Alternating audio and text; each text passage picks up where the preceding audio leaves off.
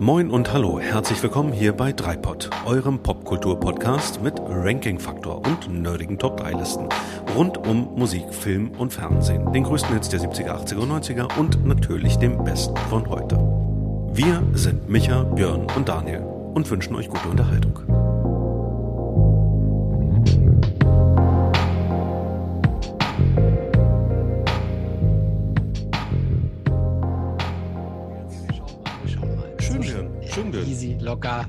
Halten, hoch gewinnen. Jetzt bin ich nervös. Ach, mach einfach. Fang wir einfach. Gucken, wir gucken einfach mal, ne? Ja, ja. Wir, schauen wir mal, dann sehen wir schon. Fangen fang, fang mal einfach an. Hallo zusammen. Mein Name ist Björn, mit mir zusammen in der Runde, wie immer, der Mann, für den Sommer nach gemähtem Gras riecht, der melancholische Medienmann Micha. Hallo Björn. Hi. Und der Mann, für den der Sommer nach gerauchtem Gras Oh, sorry, freudscher Versprecher. Der Mann, der glaubt, Reggae käme aus Dänemark und der das Ganze hier technisch überhaupt erst möglich macht. Daniel. Buongiorno. Unser Thema heute bei Dreipod, die Top 3 Filme der 2010er Jahre. Mm. Ja. Im letzten Jahrzehnt ist viel passiert.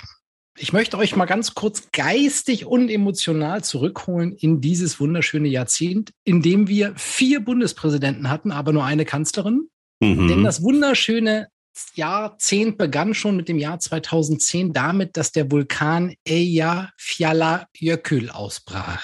Kannst du das nochmal sagen, bitte? Nein. Okay. Kurze Zeit später hat Lena mit Satellite den Grand Prix gewonnen. Wer darüber mehr erfahren will, kann in unsere entsprechende ESC-Folge gehen. Und wir haben gelernt, was eine Vuvuzela ist. Aha, das ist nämlich der nächste Punkt. Bei der oh, WM in Südafrika spielte sich Deutschland in einen Rausch.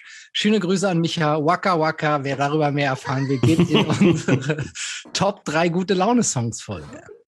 Und ich möchte euch durch dieses Jahrzehnt kurz einführen, indem ich für jedes Jahr einmal den Oscar-Gewinner für besten Film kurz anmoderiere und wir können danach ja da, darüber dann einsteigen. 2010 war das der Film Tödliches Kommando. Im Jahr 2011 waren Begriffe wie Karl Theodor zu Gutenberg, Fukushima und der beste Film war Birdman. 2012 war das wichtigste Ereignis eines, was gar nicht stattfand. Der Flughafen BER hat nicht eröffnet. Bester hm. Film The Artist. 2013 Snowden und Greenwald decken auf. Ich kann das Buch nur empfehlen. Bester Film Argo.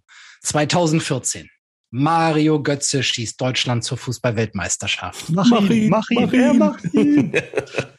Bester Film 12 Years a Slave. 2015 stand ganz im Zeichen der Flüchtlingskrise bester Film Birdman. 2016 unter anderem Jan Böhmermanns Schmähgedicht und die Briten beschlossen den Austritt aus der EU, bester Film Spotlight. 2017 die Bundesregierung beschließt die Ehe für alle. Bester Film La La Land. Oh, ich meine natürlich. genau. Winner Moonlight. Ja. 2018, ein wunderschönes Jahr, in dem der HSV erstmals seine Erstliga-Uhr abschalten musste aus begründetem Anlass. Hm. Bester Film Green Book. Und 2019 beschloss das Jahrzehnt, FPÖ-Politiker feierten eine Nacht auf Ibiza, die Konsequenzen haben sollte. Und bester Film war Parasite. Na, das war nur so eine besoffene Geschichte. Ja. Wie viele dieser Filme, die den Oscar gewonnen haben, habt ihr heute? Und wie war überhaupt die Vorbereitung für euch? Gebt mal eine, eine Prognose ab tippe, dass wir, dass keiner von den Filmen auftaucht in unserer Top 3. Also das heißt, du hast Bei schon keinen. mal keinen auf jeden Fall, ne, dann demzufolge. Wäre, wäre die Schlussfolgerung, dass ich keinen davon habe. Und das zeigt mal wieder, wie subjektiv das hier alles ist. Da werden wir ja. nachher noch beim, am Ende der Folge beim Feedback drauf eingehen. Da hatten wir ja auch äh, Leserpost bekommen. Und ähm, ja, dass die Oscar-Jury einen Film als besten Film des Jahres auszeichnet, heißt mir erstmal für uns erstmal gar nichts. Das stimmt. Daniel, wie ist das bei dir? Kannst du diese, äh, teilst du diese These oder musst du mich ja jetzt schon widersprechen? Wenn, dann wird das ja jetzt nicht zugehen. Ne? Nee, nee, der Widerspruch, Widerspruch habe ich mir für später aufgehoben. Nein, tatsächlich ist es, ähm, sehe ich das ganz genauso. Äh, nur, nur weil irgendeine, irgendeine Jury, irgendeine Academy da der Meinung ist, komische Filme zu nominieren. Und sorry, Birdman habe ich nun wirklich nicht verstanden, aber egal, müssen wir das ja noch lange nicht machen. Insofern, ja, würde ich sagen, der Micha hat recht. Trotzdem bin ich wie immer gespannt, wie viele Überschneidungen wir haben werden. Ich befürchte, dass es eine sein wird. Aber gut. Wie, wie ist es euch denn gegangen mit der, mit der Vorbereitung auf die Folge? Also vom Punkt, wo wir das ausgemacht haben, bis jetzt kurz vor die Sendung. Furchtbar. Die, wir haben ja wie so oft und eigentlich fast immer es äh, tunlichst vermieden, im Vorfeld über diese, diese Sendung zu sprechen, über die Folge zu sprechen, weil wir uns ja gegenseitig nicht spoilern wollen. Wir wollen uns ja auch gegenseitig überraschen. Das ist ja auch Konzept dieses Podcasts. Und insofern haben wir ja eigentlich nur darüber gesprochen, was für ein krasses Filmjahrzehnt das gewesen ist. Also, das kann man sicherlich auch über andere Jahrzehnte sagen, aber da ist schon sehr, sehr viel tolles Zeug rausgekommen in den zehner Jahren und insofern, es war äh, wahnsinnig schwer. Ich habe echt eine lange Longlist, äh, mich sehr, sehr schwer damit getan. Aber gut, ähm, heute ist der Tag der Wahrheit und insofern äh, Hosen runter. Ich habe gar nicht so eine lange Longlist. Also zwischen meinen Top 3 und dem, was danach kommt, ist schon Abstand. Also ich habe keine Bauchschmerzen gehabt, mich jetzt festzulegen. Eher so, was diese drei dann in der Reihenfolge untereinander betrifft. Ja. Und ähm, ein Kriterium für mich bei der Vorbereitung war tatsächlich, was sind Filme, bei denen ich beim Reinseppen nicht mehr loslassen kann. Es gibt ja so Filme, die man wirklich Stimmt, hochschätzt, ja. die mhm. man aber auch nur dosiert genießen kann. Ja. Weil einfach das, das Thema zu schwer ist oder man halt nicht in der Stimmung ist. Und das sind drei Filme, die ich jetzt heute dabei habe, wo ich sage, da kann ich eigentlich immer am Ball bleiben. Ja. Und Björn, wie war es bei dir? Bin ja manchmal auch schon so oder hab so, so Züge eines Grumpy Old Man. Ne? So, also ich, manchmal. Ja, manchmal, manchmal. Dass ich, dass ich sage, also früher waren die Filme doch besser. Früher gab es bessere Ideen. Und ja, das stimmt natürlich überhaupt nicht. Mich an mir fiel es nicht so einfach weil ich schon fand, dass es tolle Filme in diesem Jahrzehnt gab. Ich auch viel Spaß auf ganz unterschiedliche Art und Weise mit verschiedenen Filmen hatte. Und das war für mich dann so ein bisschen das, die Herausforderung zu gucken, was stellst du jetzt bei deiner persönlichen Bewertung in den Vordergrund? Mhm. Also, ähm, welche Kriterien sind das? Und ich habe da für mich so rausgefunden, okay, ähm, es gab, gab einige Filme, bei denen habe ich wirklich unfassbar viel gelacht. Das ist, ja. das ist schon mal richtig geil, weil ich meine, das macht ja Spaß. Die mhm. Uwe Boll-Filme meinst du, ne? Ah, ah, ah, noch nicht. ähm, noch Michael Bay. Michael Bay, genau. Dann gibt es eben, genau, es gibt andere Filme, die einen emotional mitnehmen. Auch, mhm. auch, das ist schön. Und es gibt Filme, die hinterlassen einen nachdenklich. Und, haha, kleiner Wink mit dem Zaunpfahl, es gibt Filme, die lassen einen die Zeit verlieren. Und das sind für mich so, so Sachen, wo ich mich hm. überall wiedergefunden habe und mal gesehen habe. Und das, deswegen war es am Ende schwer zu sagen, was kannst du da jetzt bevorzugen? Also es war nicht einfach, wie immer. Micha, wir haben ja im Vorgespräch, Daniel, du hast gesagt, wir haben nur ganz kurz immer Fetzen angesprochen in der mhm. Vorbereitung und dann wieder, nein, nein, nein, wir reden ja heute erst. Deswegen, mhm. Micha, ich habe es mir, ich, oh, ich musste es ja drin behalten. Verschlossenen Umschlag vor dir? Notariell, äh, ja, genau, mit genau. meinen Top 3. Meine Frage an dich ist, ja. ist, nominierst du heute einen Film? Klammer auf, also auf der 1 Fragezeichen, Klammer zu, den du schon einmal im Rahmen dieses Podcasts nominiert hast? Oh, das ist eine dreckige Frage. Ey. Ja, da, da müsste ich ja vorhin mit meinem Anwalt Rücksprache halten, weil das ja eine, eine, die, die, die Frage sieht ja so harmlos und leicht aus, die ist aber ganz kompliziert. ja. Aber mit, die Gründe würden wahrscheinlich jetzt die Hörerinnen und Hörer eher langweilen. Verunsichern. Ähm, also, verunsichern. Teile meine Antwort. Ach, ja. Lass uns einfach überraschen, aber äh, schon mal eine gute Frage, sagen wir mal so. Ich ich oh. weiß, was du damit bezwecken und, und das, das aus dem Mund eines äh, Journalisten. Das, das also, Kompliment an jemanden, der hier heute äh, durch die Folge moderieren darf. Ja. ja. Na gut, dann, dann spannen wir uns mal äh, alle auf die Folter. Wir haben ja mal wieder virtuell nicht gewürfelt und festgestellt, dass heute Micha beginnen wird. Daniel, du bist dann danach dran und ich schließe die Runden ab. Und vielleicht, Daniel, du hast auch schon kurz einen Hinweis gegeben, nochmal eine Regelkunde für, mhm. die, für die Massen, die heute das erste Mal einschalten. Ähm, Warte die ganze Zeit. Oh. Genau. Wir haben Back-Back-Katalog, 28 Folgen. Ja, viel Spaß damit. Hören, bevor ihr hier weitermacht. Wir nominieren unsere persönlichen Top 3 zu dem Thema, heute eben die Top 3 Filme der 2010er Jahre, kennen die jeweiligen Nominierungen der anderen nicht gehen dabei Reihe um und sind nichts als unserem Gewissen verpflichtet. Und falls ihr ein Problem damit habt oder das total cool findet oder was auch immer was dazu zu sagen habt, dann meldet euch unter meldung.dreipod.de. Das ist meldung.dreipod.de und gebt uns gerne auch fünf Sterne bei Apple iTunes oder sonst wo.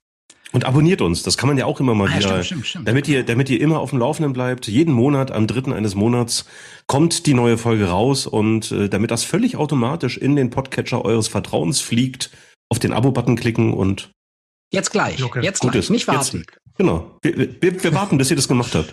Ja, und wer bis zum Ende durchgehalten hat, der wird nicht nur erfahren, ob Micha heute einen Film nominiert, den er schon mal nominiert hat. Nein, ihr werdet dann auch erfahren, was die nächste Folge, die eine Spezialfolge sein wird, mm. zum Thema hat. Und natürlich noch einiges an Feedback hören, was uns aus zahlreichen Kanälen erreicht hat.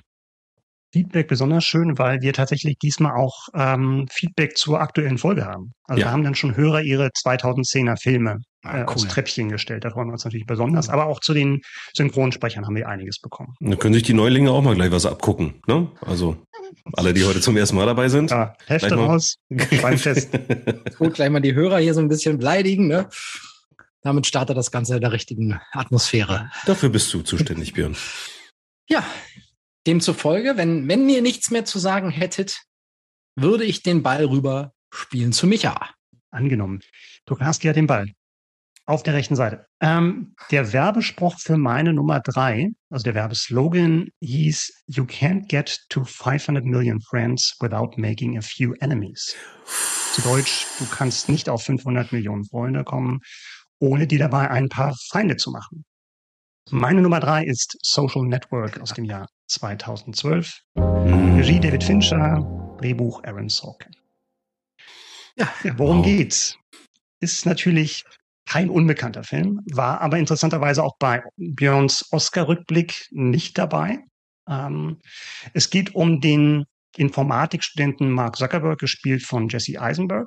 Und mhm. äh, der ist Student in Harvard und hat eine brillante Idee, nämlich eine Social-Media-Plattform, die wir alle kennen, die dann später bekannt wurde als, ähm, als Facebook ja, wie wir alle wissen, eine, eine bahnbrechende Erfindung, die er da gemacht hat. Aber die Frage ist, war das wirklich seine Erfindung? Weil es gibt dann ähm, Mitstudenten, die ihn auf Milliarden verklagen und auch seinen Gründungs, ja, sein Freund und Mitgründer der, Film, äh, der Firma, ähm, Eduardo Severin, verklagt ihn auch. Und ähm, ja, das ist so die Geschichte, die erzählt wird. Und warum hat der Film es mir so angetan? Weil es halt an der von der Oberfläche oder von, auf dem Papier denkt man auch, ah, das ist dieser Facebook-Film. Und mit Facebook hat das eigentlich nicht nichts zu tun, aber es ist halt kein Facebook-Film. Es geht halt um wirklich ganz universelle Themen, um, um, es geht um Freundschaft, es geht um Neid, es geht um Verrat, Missgunst und äh, das ist schon mal eine Menge, was da verhandelt wird. Und ich liebe halt tatsächlich auch, wie mutig der Film gemacht ist. Und das merkt man gar nicht so auf den ersten Blick, Mhm. Weil der ein paar Entscheidungen trifft, der Film, die halt sehr ungewohnt sind. Man wird auch gleich reingeschmissen in den Film. Also die ersten fünf Minuten, man, man ist dabei in der allerersten Szene dieses Films in einem Gespräch, in einem Beziehungsgespräch, wo es erstmal um, um Nebensächlichkeiten geht, dass ein Paar aneinander vorbeiredet, äh, aber am Ende des Gesprächs machen die Schluss, die beiden. Also sie macht Schluss mit ihm. Sie macht mit Mark Zuckerberg Schluss. Und das zeigt mir halt, wie mutig man auch sein kann. Man muss nicht von Anfang an was verstehen, weil man lehnt sich automatisch schon mal nach vorne, um zu wissen, was ist das jetzt für ein Gespräch, wo ich drin gelandet bin? Wie sind diese Freunde drauf? Und man kriegt einen sehr guten Einblick schon mal in, die, den ersten Einblick in die Psyche von Mark Zuckerberg, so wie er in The Social Network dargestellt wird. Ich muss ehrlich gestehen, dass dieser Film nicht intensiv bei mir hängen geblieben ist. Also ich habe den gesehen, das ist aber tatsächlich wirklich schon sehr, sehr lange her. Also das muss halt irgendwann, äh, von wann ist der? 2010. 2010. Also ja, ist de dementsprechend auch schon sehr lange her bei mir. Mhm. Und äh, er ist aus irgendwelchen Gründen nicht wirklich hängen geblieben. Aber wo du jetzt nochmal David Fincher erwähnt hast, den ich ja auch normalerweise ähm, sehr, sehr schätze, muss ich mir den, glaube ich, nochmal vornehmen. Was mich mal interessieren würde, ähm, was findest du an diesem Film besonders mutig? Also du hattest schon so ein bisschen, bisschen angerissen gerade. Der ist von der Form sehr mutig, wie er erzählt wird. Ähm, mhm. Es gibt zum Beispiel, also eigentlich wird es am Anfang relativ linear erzählt, wie er auf die Idee kommt oder wie es zu dieser Idee kommt, ähm, eine soziale Plattform äh, auf, im Internet zu, zu kreieren und wie dann auch die Zusammenarbeit mit diesen Mitstudenten geht. Und dann lässt der Film so ein bisschen offen, ob er die Idee geklaut hat oder nicht. Und dann, ganz unvermittelt, gibt es einen Zeitsprung und du bist plötzlich nicht nur in einer, sondern in zwei, nicht Gerichtsverhandlungen, sondern eher so Schlichtungsgespräche. Mhm. Weil es die beiden Termine sind, wo er verklagt wird. Einmal von den beiden ähm, Kommilitonen, die meinen, er hätte ihnen die Idee geklaut, und dann sein seinen Kompagnon und Freund und besten Freund, der ihm vorwirft, ihn mit Tricks aus der Firma ähm, geworfen zu haben. Und das ist erstmal verwirrend, weil du denkst von wegen, okay, und dann werden die hinten aneinander geschnitten und es gibt halt nicht, wie man es normalerweise kennt, die Einblendung von wegen ähm, ein Jahr später oder das ist jetzt in diesem Ort, sondern mhm. das wird alles dem Zuschauer überlassen. Und das zeigt mir tatsächlich, dass du auch den Zuschauern wirklich was zumuten kannst, mhm. da mitzudenken und halt nicht alles vorzukauen. Und umso ja, und umso schöner ist es dann tatsächlich, diese Belohnung zu haben, wenn du dann durchgestiegen bist. Und deswegen ist dieser Film auch ideal, um nochmal bestimmte Facetten wiederzuentdecken bei einem, bei einem wiederholten Schauen. Mhm. Und zu gucken, ah, wie haben die das jetzt konstruiert? Also klingt jetzt ein bisschen nerdig, aber selbst wenn man es nicht irgendwie erklärt und sich das anschaut, okay, wo, wo geht jetzt diese Szene? Und da sind teilweise dann Sätze in der Vergangenheit angefangen und werden dann im Gerichtssaal oder in diesem Besprechungsraum dann mit Staatsanwalt oder mit beiden Parteien ähm, vollendet. Und es mhm. ist ganz, ganz toll, ganz meisterhaft gemacht vom Drehbuch her und dann aber auch super umgesetzt von David Fincher, der ja wirklich dann auch ein Faible hat für diese, für diese glatte, kalte Hightech-World, in der das alles spielt. Ne? Also Sachen, ja. die ja auch schon in, in Sieben und in, in The Game und Fight Club hat anklingen lassen. Also da kam das wirklich dann wirklich alles zusammen, um wirklich einen Spitzenfilm zu kreieren. Mhm. Ich habe den ja tatsächlich bis heute nicht gesehen. Eieieiei. Ja, es ist eine Gelegenheit. Ja, eigentlich schäme ich mich auch, weil Micha, du hast den ja schon oft erwähnt auch. Also nicht nur hier, aber auch allgemein. Ich ähm, laufe einfach manchmal durch die Straße und, ja, und äh, spreche Leute an. Watch genau. this movie. genau. Zumal ja also in jedem Fall auch alleine durch die ganze Facebook, äh, prominente Facebook-Geschichte und die streitbare Figur Mark Zuckerberg ist ja auch ein interessantes Sujet per se ist. Ja. Also, ja. Mich würde jetzt gerade mal interessieren, wo du das gesagt hast, erfährt man denn am Ende was aus diesen ähm, Verklagen und ähm, Gerichtsprozessen oder Verhandlungen da geworden ist? Ich bin mir jetzt nicht mehr ganz sicher, ob es so eine Texttafeln gibt am Ende. Ich glaube ja. Doch, ja. doch, es gab, es gab die. Je länger ich drüber nachdenke, gibt's die. Äh, dann wird aufgeklärt, dass es außergerichtliche Einigungen gab in un, nicht veröffentlichter Höhe. Mhm. Also die haben sich dann geeinigt, ich glaube bei beiden Prozessen und dass dann Mark Zuckerberg immer noch der, ähm, der jüngste Milliardär mhm. der, der Geschichte war. Aber endet dann, ohne jetzt das Schlussbild zu verraten, das hat dann nochmal so eine ironische Wendung. Mhm.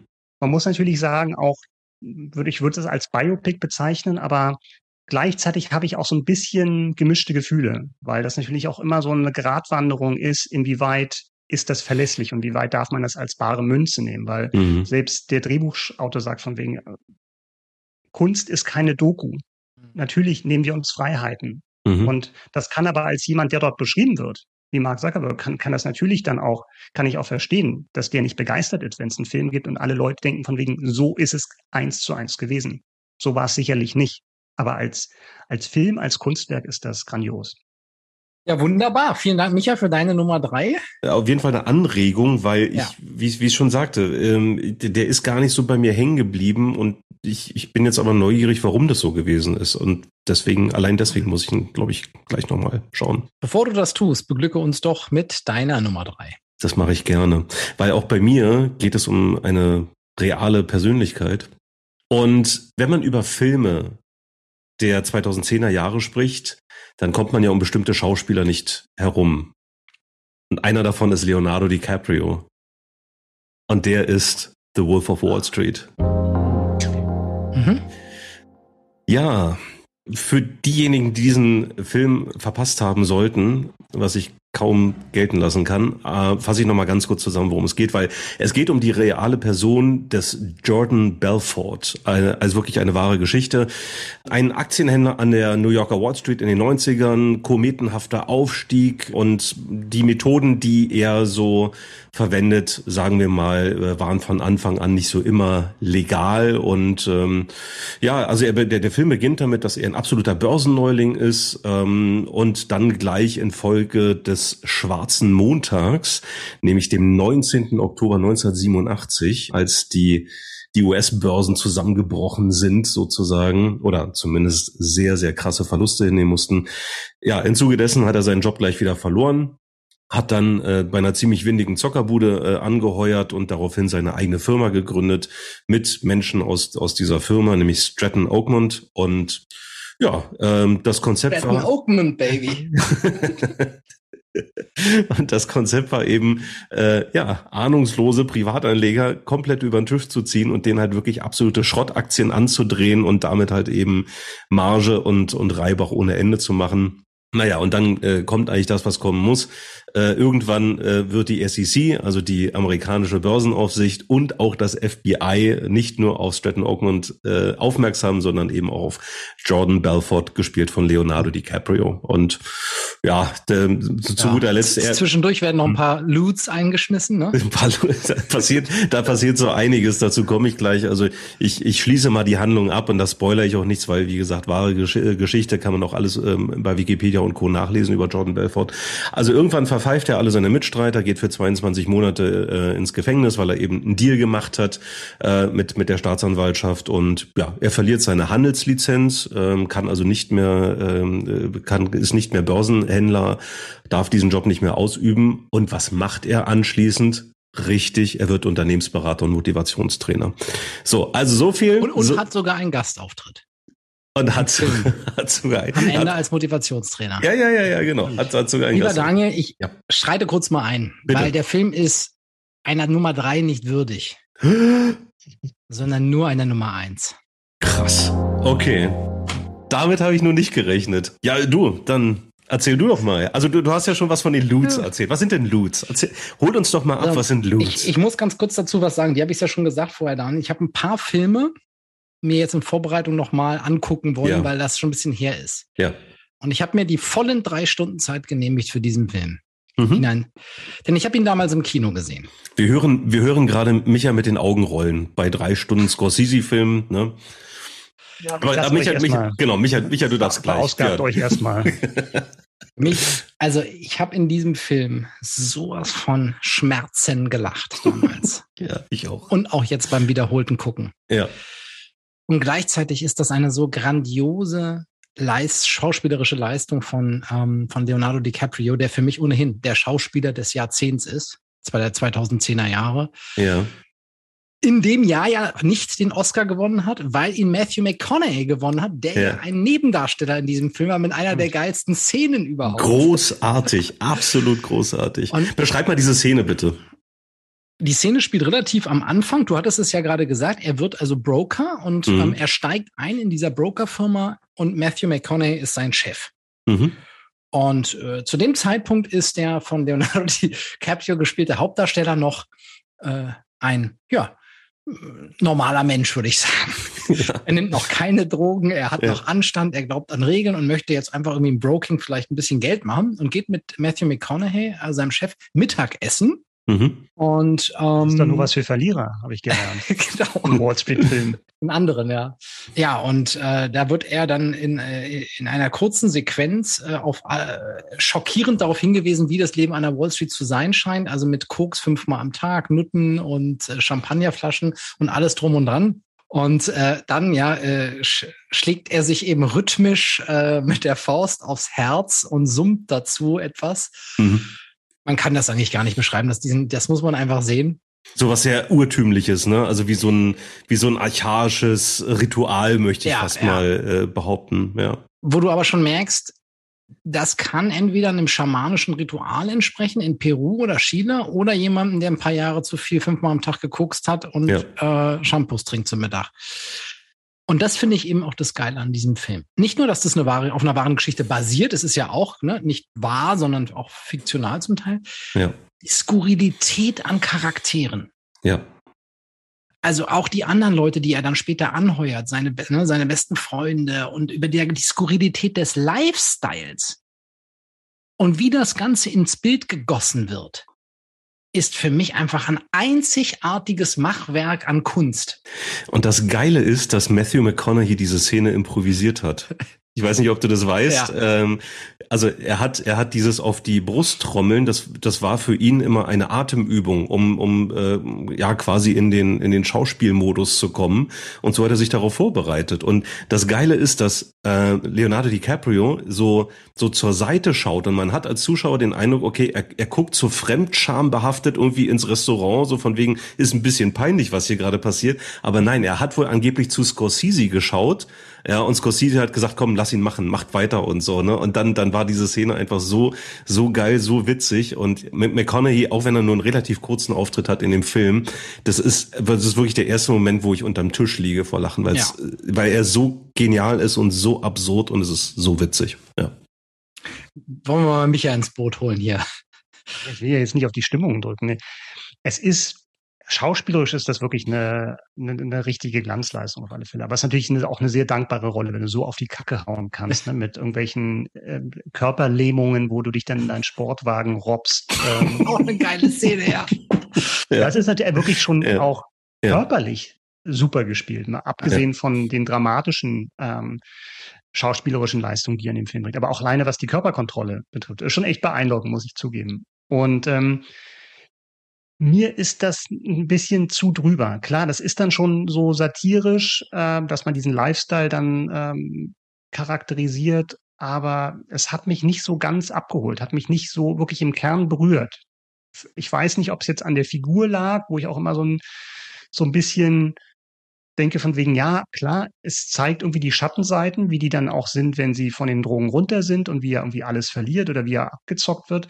Aber letztendlich wird er von DiCaprio gespielt und der ist eine coole Socke und dann hat das natürlich auch genug Glamour und zumindest in Teilen des Filmes, wo wahrscheinlich dann auch Wall Street Leute sich das dann trotzdem angucken und abfeiern. Aber mich hat's nicht so berührt und dann kommt natürlich das, was Daniel schon in so einem Nebensatz angedeutet hat. Drei Stunden, die müssen verdient sein.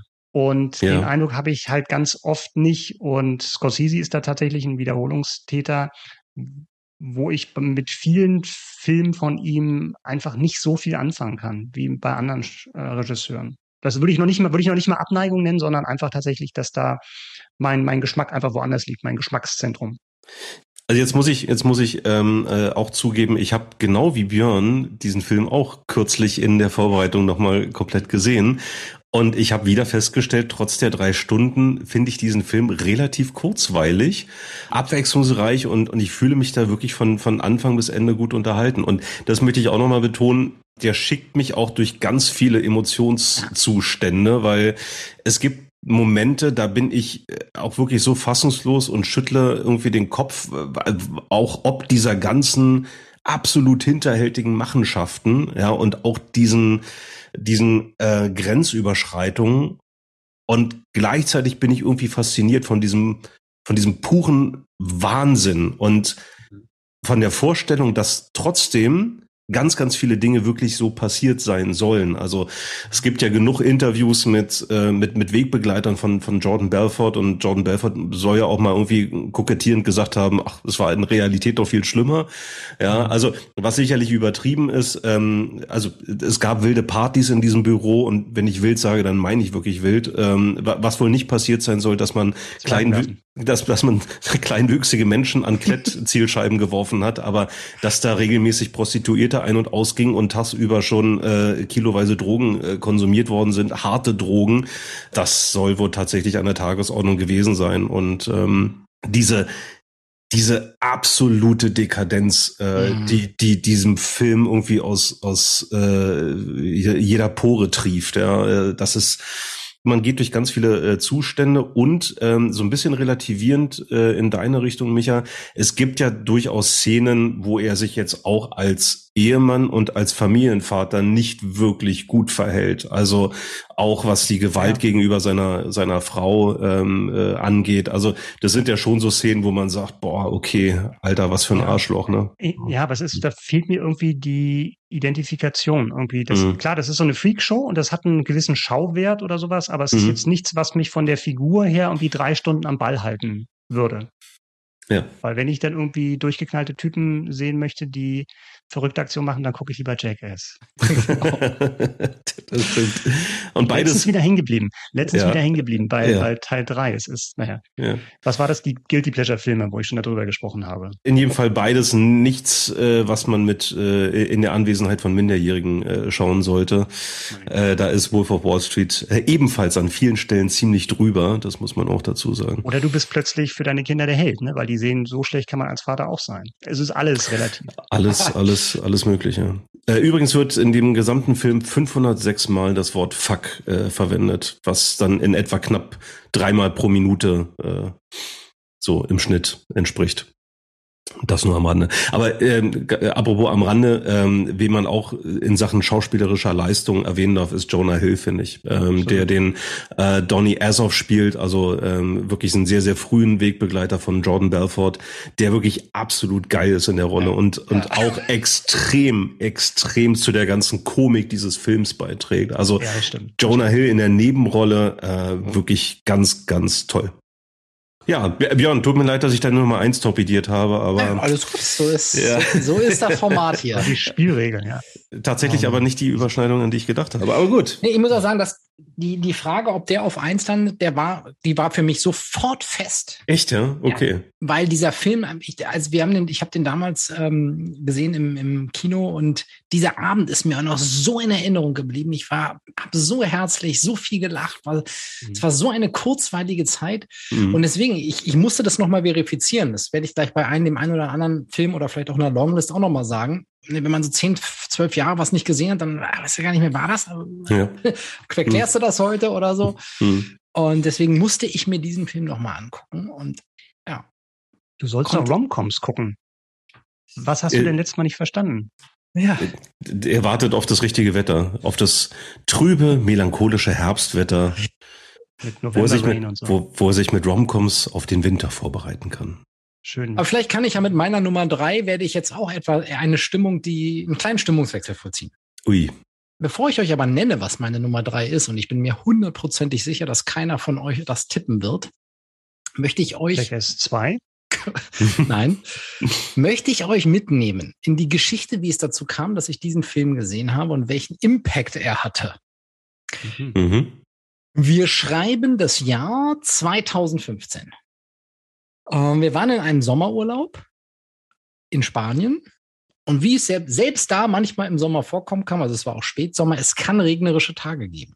Mhm. Was machst du an einem regnerischen Tag im Sommer? Du kannst nicht an den Strand gehen. Ist ja okay, wir gehen heute mal ins Kino. Fährst in die lokale Mall, gehst ins Kino, erinnerst dich daran, dass du in Spanien bist, wenn als dir auffällt, dass alle Filme auf Spanisch sind. Bisschen doof, wenn man wie ich der Sprache nicht mächtig ist. Aber ein Film ist auf Englisch. Und du denkst ja, dann nehmen wir dann halt den, weil den verstehen wir wenigstens. Vorher noch nie was von gehört, interessiert mich nicht, passt null zum Sommerurlaub, aber du verstehst wenigstens was. Und bevor ich das nenne, möchte ich das, den Epilog dazu erzählen. Der Film hat dazu geführt, dass ich mich den Rest dieses Sommerurlaubs und noch viele Wochen und Monate später mit diesem Thema beschäftigt habe hat dazu geführt, dass ich fünf verschiedene Bücher gelesen habe und wir zusammen auch noch diverse andere Filme, Dokumentationen rund um dieses Sujet. Spannungsbogen kann der Björn, das muss Richtig, man ihm lassen. Ja, ja nicht schlecht, nicht schlecht. Die Bücher, die ich, die ich danach im Nachgang gelesen habe, sind Into Thin Air von John Krakauer, Der Gipfel von Geil. Anatoly Bukreev, 72 Tage in der Hölle von Nando Parado und mit der Endurance in die Arktis. Und der Film, den wir damals im Sommerurlaub gesehen haben und meine Nummer drei ist der Film Everest. Geil. Und warum? Also, oder vielleicht erzähle ich erstmal ganz kurz, was Everest ist, ne, inhaltlich. Geht sicher um diesen Berg. Genau. Es geht um den Mount Everest. Es geht um die wahre Begebenheit, eine wahre Geschichte einer Besteigung des Mount Everests, bei dem es ein, eine Serie von von Fehlentscheidungen und äh, Unglücken gab, die dazu geführt hat, dass an einem Tag mehrere Menschen gestorben sind. Äh, und zwar um die Expeditionen von Rob Hall, ja, unter anderem einem neuseeländischen Bergsteiger, und Scott Fisher, einem amerikanischen Bergsteiger, die damals erstmalig in den 90er Jahren sogenannte Bezahlexpeditionen veranstaltet haben, wo also Leute, die 65.000 Dollar oder ähnliche Summen bezahlt haben, damit auf den Mount Everest hochgeschleppt wurden. Und was das aber so spannend macht, neben, neben dass die Bilder gewaltig waren und natürlich das dramatisch ist, wenn da Menschen sterben und du weißt, das ist echt, ist es für mich vor allem auch die Zusammensetzung der Charaktere gewesen also, und die ja wirklich echte Personen sind, die in diesen Expeditionen waren. Mhm ähm, von diesen beiden Bergsteigern angefangen über eben den John Krakauer, den ich schon genannt habe, ein Journalist, ja, der auch über diese Besteigung einen Bericht schreiben wollte. Später wurde sogar auch noch ein ganzes Buch draus. Über reiche Multimillionäre, die sich das einfach leisten konnten, ne, Ärzte zum Beispiel, und aber auch einem einfachen Postboten aus den USA, der schon im Vorjahr bei einer Besteigung mit Rob Hall dabei war. Rob Hall, also der Ver ne, Veranstalter und Bergführer der einen Gruppe. Und es da nicht geschafft hatte, ganz auf den Gipfel zu kommen. Und in dieser verhängnisvollen Nacht, wo es eine Verkettung von unglücklichen Umständen gibt, sie kommen zu spät los, dann ist Zeitdruck, sie geben sich eine Zeit, wann sie umdrehen müssen, um rechtzeitig zurück zu sein. Und dieser Postbote Doug, Doug Hansen, ja, ist wieder kurz vor der Gipfelbesteigung und wird es aber offensichtlich nicht mehr zur vereinbarten Zeit schaffen. Da beschließt Rob Hall aus Solidarität zu diesem Mann, ihn trotzdem noch hochzubringen. Und damit beginnt unter anderem eines dieser großen Katastrophen. Also es war also aus Solidarität heraus. Dann gab es diverse Funksprüche, während der Rob Hall später da oben hing in, und es schon klar war, das würde nichts werden, mit seiner schwangeren Frau zu Hause in Amerika. Und alle wussten, das, mhm. alle wussten, das war's. Mhm diese Schicksale alle, er kriegt jetzt schon wieder Gänsehaut, das, und das eingepackt in diese bildgewaltige Inszenierung, das war einfach etwas, was mich emotional bis heute mitgenommen hat und deswegen hier auf Platz 3 steht. Krass. Björn, ich weiß gar nicht, ob dir das bewusst ist, dass du mir mal dieses Buch empfohlen hast, nämlich ja. die Buchvorlage in eisigen Höhen von John Krakauer. Ich dieses Buch gelesen habe, also ich möchte wirklich sagen, verschlungen habe und daraufhin, ich habe gerade eben noch mal nachgeguckt, wie eigentlich diese Dokumentation heißt, mir die Dokumentationsreihe gestreamt habe, gekauft habe. Everest, Spiel mit dem Tod, ja, so geht's los. Über drei Staffeln habe ich mir irgendwie mal bei Apple dann besorgt weil seit diesem Moment ich so eine krasse Faszination für diese Art von Expeditionen entwickelt habe. Und ich kann es bis heute gar nicht so richtig erklären, weil ich nie auf die Idee kommen würde, an so einer Expedition teilzunehmen. Also ich würde sicherlich mal Bergsteigen, weil ich finde das irgendwie spannend, aber ich würde, ich würde mich nicht so einer Expedition aussetzen, wo wirklich so verdammt viel schiefgehen kann, was du überhaupt nicht unter Kontrolle hast. Also viele Menschen, die das machen, die glauben, das unter Kontrolle zu haben, aber Allein, was ich mega gruselig finde, ist ja diese Todeszone, von der dann äh, permanent im Buch und im Film gesprochen wird, nämlich, ich glaube, alles über 7000 oder 7500 Metern, wo dein Körper einfach langsam aber sicher stirbt. Und es ist scheißegal, mhm. ob du Sauerstoff atmest, also äh, künstlichen Sauerstoff dabei hast oder nicht. Dein Körper stirbt einfach, weil dein Körper, ähm, also auch was den ganzen Luftdruck, ich kann das physikalisch mhm. allenfalls laienhaft erklären, aber dein, dein Körper nicht für diese Höhen gemacht ist. Und ähm, wenn du dann irgendwann ein Zeitproblem bekommst, weil äh, keine Ahnung, am Hillary Step mal wieder ähm, äh, Stau ist, weil gerade eine, eine Truppe Chinesen versucht, da hochzukraxeln, dann sind das so viele Einflussfaktoren, ähm, die für dich den sicheren Tod bedeuten können. Und trotzdem machen das Menschen. Und ähm, obwohl sie schon lange, lange nicht mehr die ersten sind, die auf diesem 8000 850 Meter, glaube ich, äh, hohen Gipfel äh, stehen. Und ja, also insofern dieses Buch, also deine Empfehlung und dieses Buch haben bei mir auch ganz, ganz viel ausgelöst. Ich bin auch heute ein bisschen geheilt von, aber eine Zeit lang habe ich irgendwie alles irgendwie gelesen zu diesem Thema, was mir so in die Finger kam oder auch gesehen, wie gesagt, diese drei Staffeln mhm, Dokumentation genau. dazu. Hammer. Also insofern, ich kann diese Wahl total gut nachvollziehen, weil es auch ein geiler Film ist. Ähm, sehr, sehr dramatischer Film, auch mit, mit tollen Schauspielern. An Josh Brolin erinnere ich mich beispielsweise. Also wirklich richtig, richtig cool und mega dramatisch, dieser Film. Ähm, bei mir hat das auch was ausgelöst, äh, Björns Vortrag gerade. Äh, ich habe nämlich gerade bei Wer streamt ist, geile Seite übrigens, von der ah, Mediengruppe, ja. äh, geschaut und der ist, habe ich gleich mal gebookmarkt, ist bei Net, derzeit bei Netflix und glaube ich auch bei Wow verfügbar und äh, ja. ja, kommt auf die Watchlist. Ich habe den Film noch nicht gesehen, weil ich, glaube ich, ähnlich wie ihr beide jetzt vom Thema nicht so angesprochen hatte. Also für mich ist immer noch das, äh, das Ultimum für, für Bergdauer ist immer noch Vertical Limit. Also den gilt es zu schlagen. ja, ja, aber ja. nicht Cliffhanger. Ich, ich, ja, na, da kann, also Cliffhanger kann da nicht mithalten bei Vertical Limit. Ja, ja. Ähm, ich glaube, ich hatte es bei den Guilty Pleasure Filmen auch auf der Longlist gehabt, von wegen, so Sample Dialog ist, das, da oben stirbt man nicht, da ist man schon tot. die Richtung. Aber ähm, nee, es klingt, es klingt super spannend, wobei das halt jetzt thematisch nichts ist, wo ich von, von alleine draufgesprungen wäre, weil das kann halt so oder so sein. Man kann das halt gut machen oder halt nicht gut machen. Und äh, das klingt aber sehr, sehr spannend. Also habe ich mir tatsächlich auch mal vorgemerkt. Habe ich noch nicht gesehen. Ich würde gerne mal ein paar Credits noch raushauen. Ne? Du, ähm, du hattest schon Josh Brolin erwähnt, ähm, aber Regie Balthasar Kormakur ein Isländer, mhm. sonst mhm. nicht gerade bekannt für Inszenierungen. Mhm. Äh, wie gesagt, aus dem Jahr 2015, das war auch eine Co-Produktion, isländisch-amerikanisch. Und ansonsten ähm, auch mit Robin Wright, unter anderem, die wir ja kennen. Kira Knightley war dabei. Jake Gyllenhaal spielt den Scott Fisher. Mhm. Und der Film war aber auch nicht, äh, wurde nicht äh, ähm, unkritisch gesehen. Unter anderem von John Krakauer, der ja dieses Buch geschrieben hat, auf dem der Film nicht basiert. Der Film mhm. basiert auf den hauptsächlich auf den Funksprüchen zwischen dem Rob Hall und seiner Frau und den Erzählungen. Also sie haben versucht, ein rundum Bild abzugreifen ja. und nicht John Krakauers Perspektive, die wiederum auch sehr strittig war. Ja. Also da gab es ja auch viele Konflikte im Nachhinein, wer war schuld für was, wer hat ja. wen wessen bezichtigt. Ne? Das hatte ich gar nicht mehr so auf dem Zettel. Okay, das ist ja auch spannend.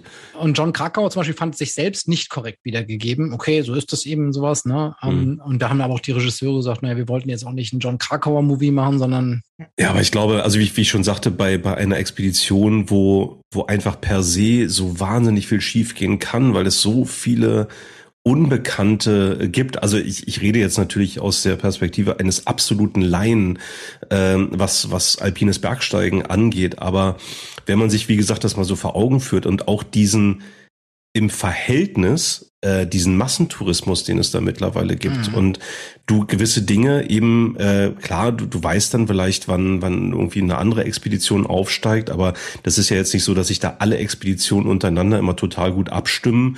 Und ja, und dann passiert halt irgendwas und dann bist du vielleicht trotzdem irgendwo äh, in, mit einer moralischen Frage konfrontiert. Hilfst du jemanden oder sagst du, hm, eigentlich kann ich ihm nicht helfen und eigentlich begebe ich mich damit selber zu krass in Lebensgefahr? Wahnsinn. Also diese ganzen, diese ganzen Fragestellungen da, ich, ich finde das äh, auch, auch hier gruselig und faszinierend gleichermaßen. Geile Wahl, Björn.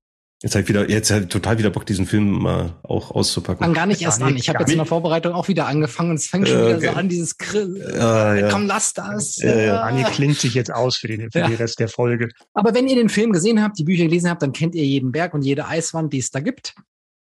Bis dahin machen wir mit Runde zwei weiter und da fliegt der Ball wieder rüber zu Micha.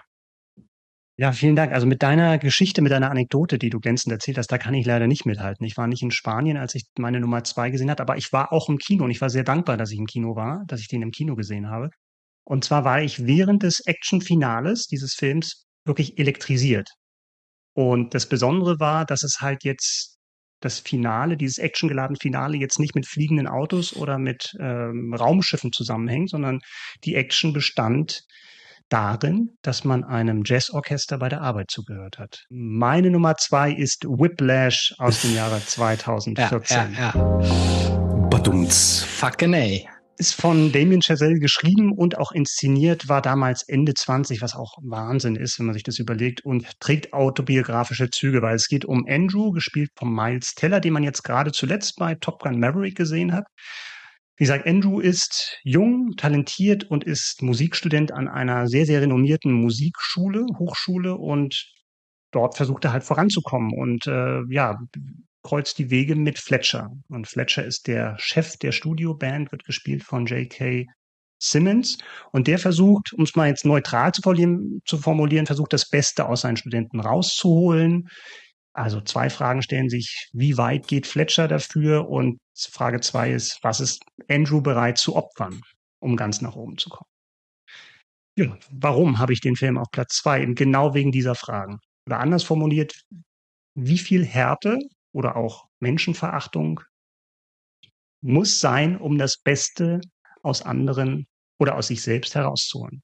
Was mich an diesem Film so krass fasziniert hat, wie spannend dieser Film war, wie spannend ein Musikfilm sein kann, weshalb ich ihn auf die Eins gepackt habe. Ah, ja, ja sehr gut. Keine ja. Kritik von mir. Siehst du, also alles wieder gut gemacht, ne? Die die Kurve ja. nach äh, nach Scorsese bekommen und ich dachte genau, ich dachte, dass äh, Whip, Whiplash, ich hatte es, er hat es vermutet, dass das unsere Versöhnung sein könnte an dem heutigen. Ja, das stimmt. In der heutigen Folge, ja. Ja, nee, sehr gut. Kann ich auch auf Platz eins sehr, sehr gut mitleben und äh, kann ich gut heißen. Ganz kurz nochmal zu den, hm. zu den Fragen irgendwie. Und das Schöne ist, dass der Film, und deswegen macht der Film für mich, also neben dieser Spannung, wo ich das total unterschreiben kann, dass das eben über die Musik dann so packend erzählt wird, ist tatsächlich diese Frage, ähm, wie viel Härte oder Menschenverachtung muss sein, aber dann auch einfache Antworten verweigert. Es ist halt dann nicht am Ende klar, wer der Böse ist und wer hatte Unrecht oder hatte Recht, sondern es dreht sich halt, klar, Andrew ist die Hauptfigur, aber diese Figur Fletcher ist eigentlich das, was den, den Film so spannend und so komplex macht. Weil du hast eine Figur, die hochkompetent ist, die auch sehr charmant sein kann und auch so ein Menschenfänger. Du möchtest von ihm gemocht werden. Und das nutzt er aber gnadenlos aus. Also er, er manipuliert, er beschimpft, er quält seine Studenten. Er schlägt sie sogar. Und er schlägt sie sogar, also körperliche Gewalt. Und ja, spielt seine Mindgames mit ihnen. Er weiß, wo du verwundbar bist und lässt an diesem Punkt nicht nach. Und das perfide ist, dass er das halt tatsächlich macht, um was Gutes zu schaffen. Und also ist jetzt, seine Aufgabe ist es, den nächsten Weltklasse-Musiker ausfindig zu machen und den zu finden. Und der ließe sich auch nicht von diesen Beschimpfungen oder Beleidigungen bringen von seinem Weg. Und er will ihn halt rausfiltern, wie so ein, oder so ein Goldschiffer sucht er tatsächlich nach dem nächsten Rotdiamanten. Jetzt wird das Bild immer schiefer. Aber ihr wisst, was, ihr, was ich meine. Und, ähm, und deswegen ist, deswegen wäre auch wahrscheinlich Fletcher ein guter, würdiger Vertreter gewesen für unsere allererste Folge, wo es um die besten Filmbösewichte ging, ja. weil die besten Filmbösewichte halten sich nicht für Bösewichte, sondern die glauben tatsächlich, dass sie was Gutes tun das, das nimmt man ihm auch ab. Aber er hat halt eben auch eine krass sadistische Seite und äh, sprengt da, sprengt da am laufenden Band Grenzen, ja, um, um eben den nächsten, den nächsten Buddy Rich hervorzubringen in seiner Band. Und das, das ist echt krass. Also, äh, Björn, hast du den Film gesehen? Klar. Ja. Micha hat den, Micha hat mir den damals empfohlen und ich habe ihn im Kino ja. gesehen in einem kleinen Studio vom Cinemax am Potsdamer Platz. Spanienurlaub. Weil im, im mhm. großen Kino lief der ja, äh, also in den großen Szenen lief der, glaube ich, nie. Ich hatte schon vermutet, dass Micha den nominieren würde. Das war mhm. meine Eingangsvermutung. Ähm, ah, okay. Äh, und ich finde, der, der Film war super geil. Und ich finde, das, was ihr, um nochmal anzuknüpfen an das, was ihr gerade besprochen habt, was das Ganze natürlich irgendwie auch so bedrückend macht, ist, dass das ja, wie dann, wie wir ja auch in den letzten 10, 15 Jahren, glaube ich, ähm, alle wahrgenommen haben, offensichtlich in der Musikbranche, in der Filmbranche, in der, war auch im Sport, also überall da, wo es um Spitzenleistungen geht. Also das ist jetzt nicht an den Haaren herbeigezogen, dass jemand so ist und damit auch erfolgreich ist. Und irgendwie mhm. gibt es vielleicht wirklich solche Menschen draußen. Und das macht es für mich dann nochmal so bedrückender irgendwie, so diese, ja. Idee. Das, das fand ich auch spannend, was, was Daniel gerade dazu gesagt hat, dass mit diesem, mit dieser sadistischen Ader. Also es kann ja auch sein, dass diese Bereiche dann auch diese Art von Persönlichkeiten anziehen. Mhm. Dass die dort dieses Umfeld finden, wo halt alle zu ihnen aufschauen und wo sie halt diese Machtposition haben. Ja, sie sind wahrscheinlich tatsächlich daran interessiert, ein, ein Weltklasse-Athleten oder ein Weltklasse-Musiker zu finden. Aber du stellst dir trotzdem die Frage von wegen, ist das wirklich nötig? Na, der Zweck heiligt halt nicht die Mittel. Ja, aber das, das ist die Frage. Also das du kannst ja auch durchaus sagen, von wegen, musst du vielleicht durch einen Stahlbad gehen, um ein bestimmtes Level zu ja, erreichen? Ja, und, und die Antwort für mich ist glasklar, nämlich nein. Also ich muss halt nicht geschlagen werden, um eine Spitzenleistung zu bringen oder so. Ne? Also das nicht. Aber das ist ja das, das, das, das äh, wirklich das, das allerweiteste Ende von dem Kontinuum. Ja, ja, ja, es gibt ja dann Abstufungen, wo du sagst, von wegen, musst du jemanden. Es gibt ja auch eine schöne Szene, wo, jemand, wo Fletcher jemand rausschmeißt, weil er angeblich falsch gespielt hat. Ja. Und äh, der Typ ist dann raus und dann da sagt er danach wie ganz beiläufig von ihm, der hat gar nicht falsch gespielt. Aber dass er es nicht gemerkt hat, das ist das Schlimme. Ach, krass. Also J.K. Simmons ist, ist der, so genau. unfassbar. Genau, der, der, der ist ja. auch krass in dem Film. Ja. Das ist, das, das, der macht das natürlich auch. Ja. ja, ja. Hat er dann auch den Oscar als bester Nebendarsteller äh, bekommen für diese Rolle?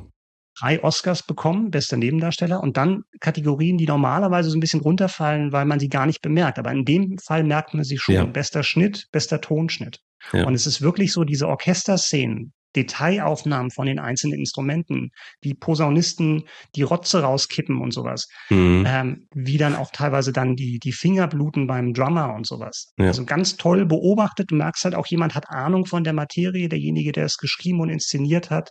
Also ganz, ganz tolles Auge. Und wie gesagt, da auch ja. gerechtfertigt. War aber auch fürs beste Drehbuch und für den besten Film äh, nominiert. Äh, völlig zu Recht hätte es auch noch mehr verdient gehabt. Ja, ich würde es mal für mich damit abrunden, warum habe ich den bei mir auf der Eins gehabt, weil das definitiv der Film des Jahrzehnts ist, dieses Jahrzehnts ist, der mich am krassesten überrascht hat. Also ich habe den nicht im Kino gesehen und um mal meine meine Situation zu beschreiben, äh, ich habe den irgendwann halt mal gestreamt und wahrscheinlich Micha, weil du mir den empfohlen hast. Also ich habe ja sowieso so eine Micha empfiehlt Watchlist irgendwo, ja, da ist ja auch so einiges drauf. Ja, wobei die besten Empfehlungen von Micha sind Blindsider.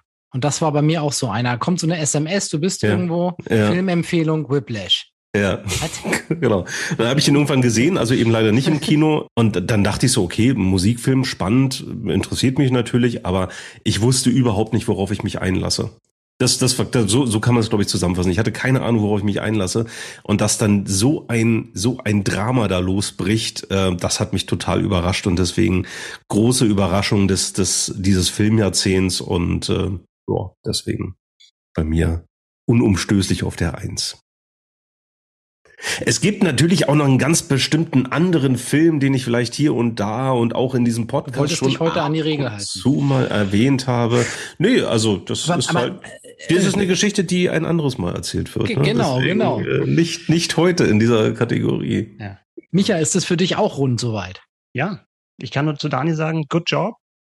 Laut Dito. Fletcher sind Dito. die beiden Worte Good Job die schlimmsten in der englischen Sprache. Also wie man zu jemand sagt, gut gemacht, weil das ja. jede, jede Möglichkeit zur Verbesserung unterbindet. Aber nein, ich meine tatsächlich, äh, bin froh, dass, dass Daniel das auch auf der Eins hat. Äh, ich habe auch damit geliebäugelt, aber es kann halt nur einen geben. Dann ist jetzt der Daniel wieder dran mit seiner Nummer zwei. Dann bin ich mit meiner Nummer zwei dran und meine Nummer zwei da hat der Björn eine Brücke gebaut mit Robin Wright. Und das wird euch trotzdem noch nicht darauf bringen, was jetzt kommt. Doch, doch, doch, doch. Ja. Meine Nummer zwei ist nämlich die Fortsetzung eines, eines meiner Lieblingsfilme und heißt Blade Runner 2049. Ui. Wow. Damit, damit hat er nicht wow. gerechnet. Das meinte ich nicht. Das ist, das ist so richtig ein Schmetterball, ja. während du, während du nicht hinguckst. Hey. Ja, also äh, tatsächlich, ich habe ja, ähm, wie wir es eingangs gesagt haben, auch rauf und runter und wie gesagt, ich habe da noch so ein bisschen, bisschen was auf der, äh, ein bisschen was in meinem Longlist-Köcher, möchte ich sagen, aber ich bin dann letzten Endes um Blade Runner 2049 äh, nicht herumgekommen. Ähm, ich versuche ganz kurz, schnellstmöglich die, die Story zusammenzufassen, muss aber kurz ausholen und zum Urfilm von 1982 zurückspringen. Also bei Blade Runner eine Zukunftsvision, ähm, also beziehungsweise die Zukunftsvision von 1982 war die Vision von 2019, was mittlerweile schon vorbei ist, aber egal. In dieser Zukunftsvision hat die Menschheit sogenannte Replikanten erschaffen. Das sind also kybernetische Organismen, die eigentlich so gut wie nicht von einem Menschen zu unterscheiden sind. Nur durch ganz bestimmte Tests und Merkmale, aber so mit bloßem Auge nicht vom ähm, Menschen zu unterscheiden. Und die hat man unter anderem entwickelt, um äh, für Menschen zu arbeiten und äh, um sie für besonders gefährliche äh, Arbeiten einzusetzen und sie nur mit einer Lebensspanne von wenigen Jahren ausgestattet. So und Weiterentwicklung dieser Replikanten haben ein Bewusstsein entwickelt und wie es dann eigentlich kommen musste, äh, die haben irgendwann rebelliert. Das ist alles etwas, was man in dem Urfilm gar nicht sieht. Das ist quasi die Vorgeschichte. Die haben auf irgendeiner, ich glaube, Mondkolonie, also die Menschheit war fleißig, ähm, auf irgendeiner Mondkolonie rebelliert. Ähm, äh, einer Gruppe von Replikanten ist es gelungen, auf die Erde zu kommen. Und da kamen die Blade Runner ins Spiel. Da diese Replikanten ja nicht so auf der Erde verloren hatten, also zumindest diese Replikanten nicht, ähm, war es der die Aufgabe eines Blade Runners, damals gespielt von Harrison Ford, diese Replikanten zu töten, beziehungsweise, wie sie es damals ausgedrückt haben, äh, zu retiren, also zu, in, in den Ruhestand zu versetzen. Ja, ähm, während sich um den Ur-Blade Runner Harrison Ford, Deckard heißt er in der Rolle, ähm, viele Mythen äh, ranken, da will ich jetzt gar nicht so sehr drauf eingehen, also gerade was auch das Ende des Films angeht, ist es bei der Fortsetzung Blade Runner 2049, wo der Blade Runner Officer K von Ryan Gosling gespielt wird. Bei dem ist es von vornherein klar, dass er selber ein Replikant ist.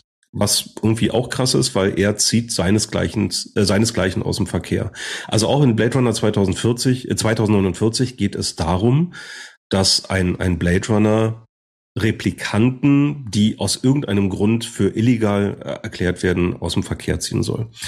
So, und jetzt noch, noch mal ganz kurz zur, zur Story der Fortsetzung. Dieser Officer K, Ryan Gosling, ähm, entdeckt eines Tages im, Raum, äh, im Rahmen eines Auftrags menschliche Gebeine. Die sind ähm, auf einem Grundstück ähm, verbuddelt und, und die werden also irgendwie gedeck, äh, entdeckt und werden daraufhin analysiert. Und eine Schlüsselszene, ohne dass ich damit äh, zu viel verrate, die passiert relativ früh.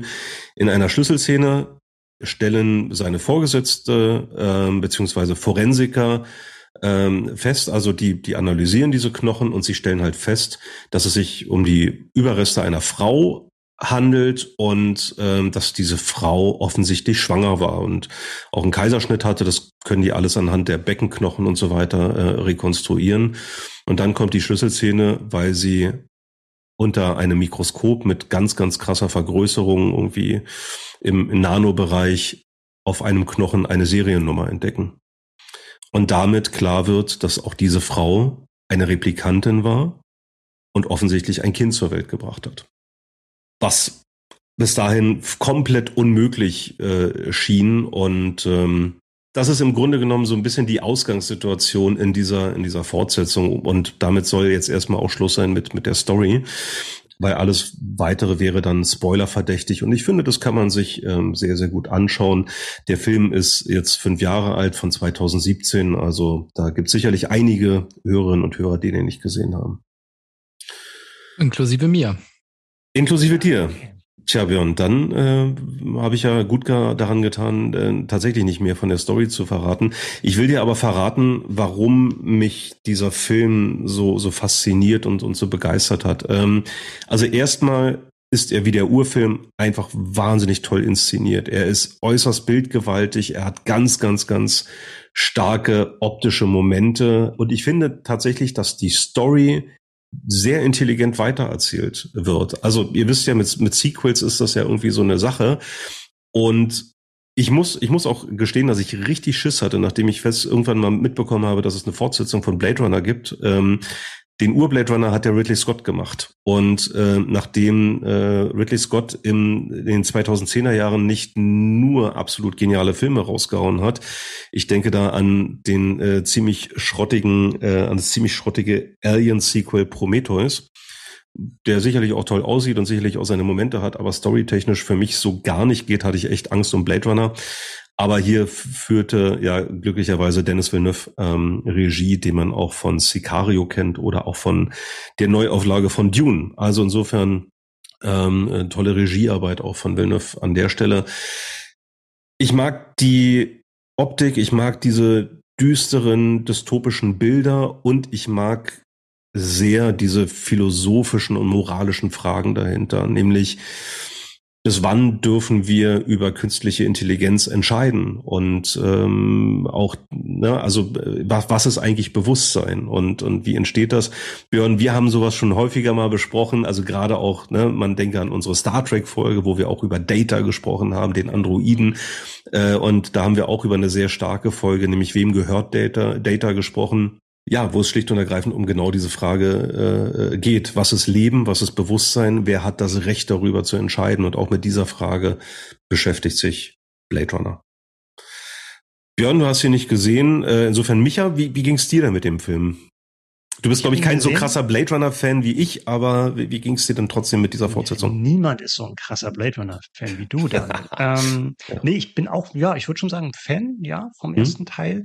Dementsprechend war, hoch war meine Erwartung, muss ich mhm. auch sagen. Also mhm. wenn du irgendwie 40 Jahre danach hm, eine Fortsetzung zu einem Kultfilm und da passt der Begriff dann vielleicht wirklich mal mhm. drehst, ne, dann, dann ist das natürlich aufgeladen und dementsprechend hoch war meine Erwartung und die wurden nicht ganz erfüllt, muss ich sagen. Also mich mhm. hat der nicht so abgeholt. Ich habe den im Kino gesehen und da kann er natürlich seine Stärken ausspielen, weil es natürlich wirklich wunderschön aussieht und das kann äh, Denis Villeneuve wirklich.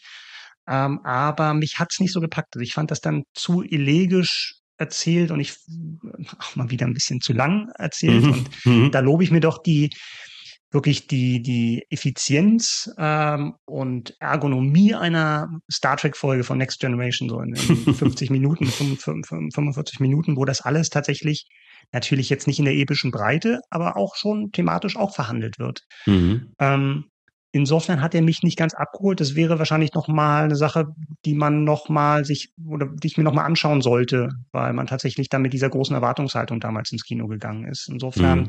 damals eher enttäuscht, wäre für mich jetzt nicht tatsächlich auch nicht auf der Longlist gewesen, aber bei Denis Villeneuve wäre ich voll dabei, weil zum Beispiel Arrival fand ich auch einen grandiosen Science-Fiction-Film in, ja. auch in den 2010er Jahren. Mhm. Ähm, ganz, ganz toll, wo es auch ja, das ist ja auch wieder eher diese philosophische Art von Science Fiction, die ich sehr mag. Ja, ja, das stimmt. Zu guter Letzt, weil ich ja gesagt habe, dass aus meiner Sicht die, die Story und auch die ganze, die ganze Atmosphäre, also die Blade Runner Vibes, würde ich sagen, sehr, sehr gut fortgesetzt worden sind, kann man ja auch mal erwähnen, dass dieser Film auch mit einem großartigen Soundtrack ausgestattet ist, wie äh, unschwer zu vermuten, unter anderem von Hans Zimmer, aber auch von Benjamin Benjamin Walfisch oder Benjamin Walfisch, wobei er sich Walfisch schreibt. Also insofern nicht nur der Film ist toll fortgesetzt, auch der der ursprünglich schon sehr sehr tolle Soundtrack aus dem ersten Film von Vangelis seinerzeit. Da würde ich sagen, die, ja, auch der, auch diese Fußstapfen, die werden sehr gut ausgefüllt in, in dieser Fortsetzung eben von den von den beiden Komponisten und ähm, da passt beides Audio und Video für mich sehr sehr gut zusammen und das war tatsächlich im Kino wirklich ein geiles Erlebnis für mich. Also Björn, mach mal noch hier so ein, machen wir mal einen Eintrag auf der, ich, der Watchlist. Ich, mal, ich, ich notiere mal. Ja. Ins Klassenbuch. Ich, ich glaube, ich habe circa 20 Jahre gebraucht, um äh, den ersten Teil lieben zu lernen. Okay. Weil ich äh, Anfang der 90er Jahre ein ganz, ganz ätzendes Silvester mit äh, dem ersten Teil verbracht habe. Also komme niemals auf die Idee, wenn du irgendwie, es ist irgendwie halb zwei morgens, du bist 14 Jahre alt oder so, was können wir denn an Silvesterabend noch machen? Ach cool, lass doch mal Blade Runner gucken. Mhm. Klingt cool zumindest, Blade Klingt cool. Ich bin dann, glaube ich, lieber eingeschlafen und dann hat es nochmal 20 Jahre gebraucht. Also ich dachte irgendwie, der, alle sagen, viele Leute sagen, der Film ist so toll, der guckst du den vielleicht jetzt nochmal. Und äh, ja, den fand ich dann auch ziemlich geil. Also gib mir ein paar Jahre, aber er ist auf der Watchlist. Ich glaube, du hast den damals mit Blade verwechselt, kann das sein? Nee, also die, die, insofern. Das, der, war das nicht Wesley Snipes? Baby? Richtig, ja, ja. richtig, richtig. Also tatsächlich, Blade Runner ist sicherlich, sicherlich jetzt nicht der, der, also der hat auch tolle Action-Szenen, gar keine Frage.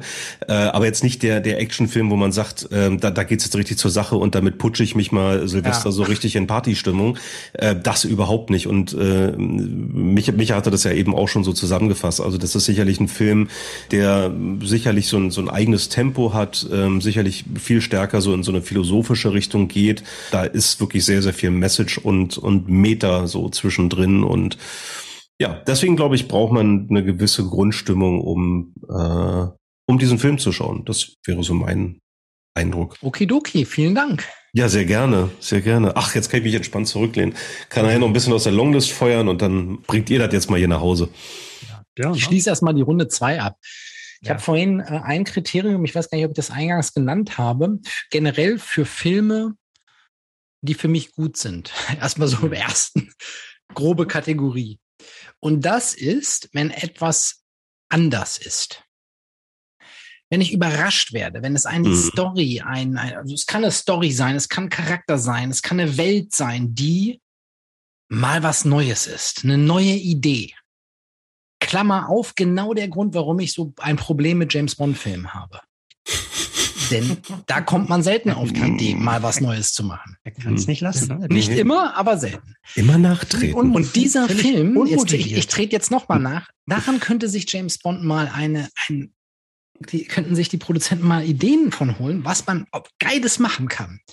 Und ich habe vorhin schon gesagt, für mich ist der Schauspieler des Jahrzehnts definitiv Leonardo DiCaprio. Deswegen ist er in meiner Top 3 jetzt gleich noch ein zweites Mal als Hauptdarsteller mit drin. Nämlich in dem 2010 erschienenen Film Inception. Ah, ja. Ja. Von Christopher Nolan. Denn genau das ist etwas, wonach ich ständig auf der Suche bin in Filmen eine Idee, die mich fasziniert, die vorher noch nicht so da gewesen ist. Und das bringt dieser Film.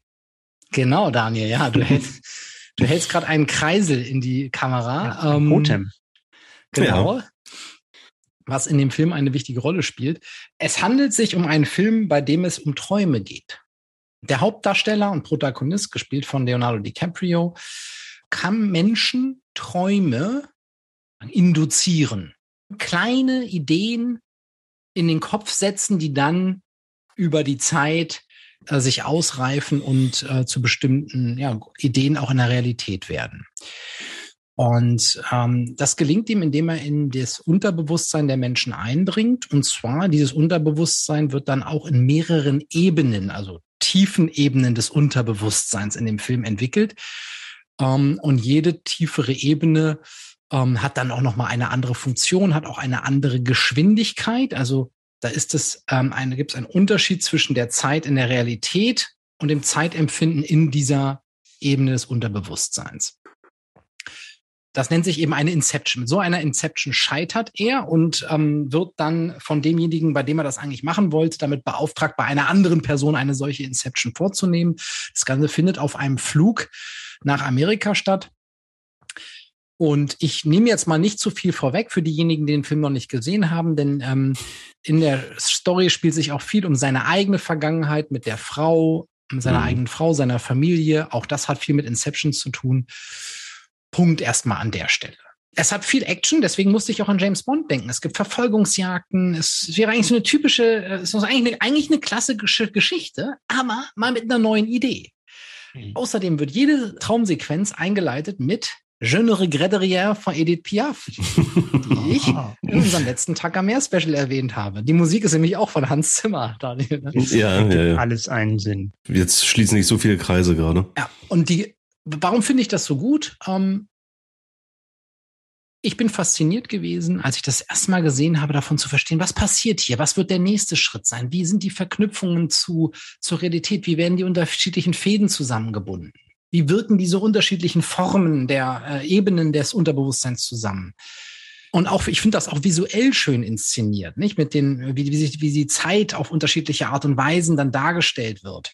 Wie das musikalisch auch untermauert wird. Also dieses Genre mhm. wird in jeder Traumebene in einer anderen Geschwindigkeit gespielt. Mhm. Ja, je nach Zeit erleben. Und es ist Leonardo DiCaprio.